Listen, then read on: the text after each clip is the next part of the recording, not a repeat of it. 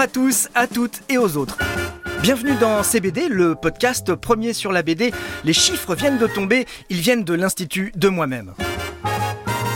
Je m'appelle Sébastien Bordenave et je suis content de passer les trois prochaines minutes de ma vie avec vous. Les mangas, c'est souvent le genre graphique qui vous offre le dépaysement le plus absolu. Dans cet épisode, je vous en propose un qui ose tout, pour le meilleur et pas que. En tout cas, c'est une BD ultra divertissante.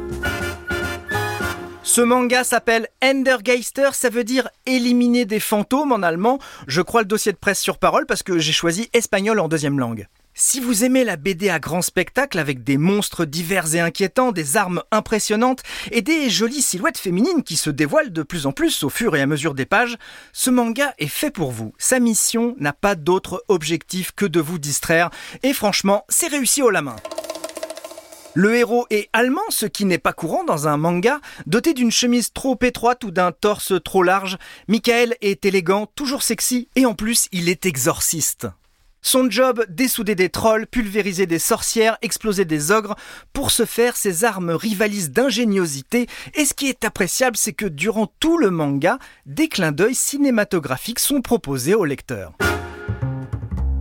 Le héros adore prendre régulièrement des pauses à la Matrix, son chef est un sosie de Clint Eastwood, il bute des esprits en disant Hasta la vista baby, et comme il travaille pour la première fois au Japon, il prend un pseudo, ça sera Akira Kurosawa, comme le célèbre réalisateur japonais.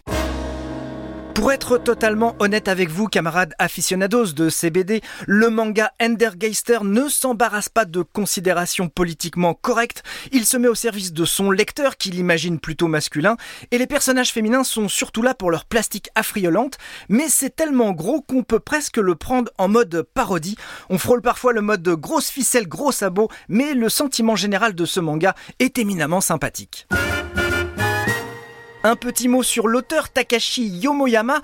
Il est japonais et il y a une tradition que j'adore. C'est souvent le cas dans les mangas. À la fin, l'auteur s'auto-dessine et raconte sa vie. Exemple, à la fin du tome 2 de Endergeister, Takashi écrit j'ai été chez une copine, elle a un home cinéma. Dès que je deviens riche, j'en achète un. T'as bien raison, Takashi. Donc si vous avez envie de vous changer totalement les idées et en plus euh, d'aider euh, Takashi Yomoyama à s'offrir un home cinéma, eh ben n'hésitez pas, lisez chez Glénat Ender Geister. Voilà, CBD c'est fini. Écoutez l'épisode suivant, il est particulièrement réussi.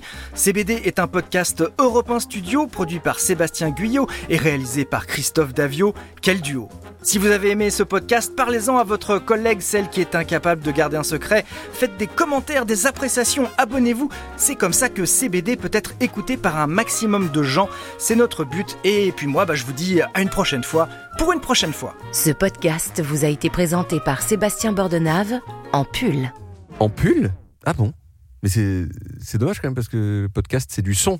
Il n'y a pas l'image, donc euh, autant faire rêver les gens. David, tu veux qu'on dise euh, en chemise? Ah non, bah, euh, on peut aller plus loin encore, non? Ce podcast vous a été présenté par Sébastien Bordenave en redingote. Voilà, redingote, c'est bien. Je sais pas ce que c'est une redingote. Bah, Faites-moi confiance, c'est parfait, redingote.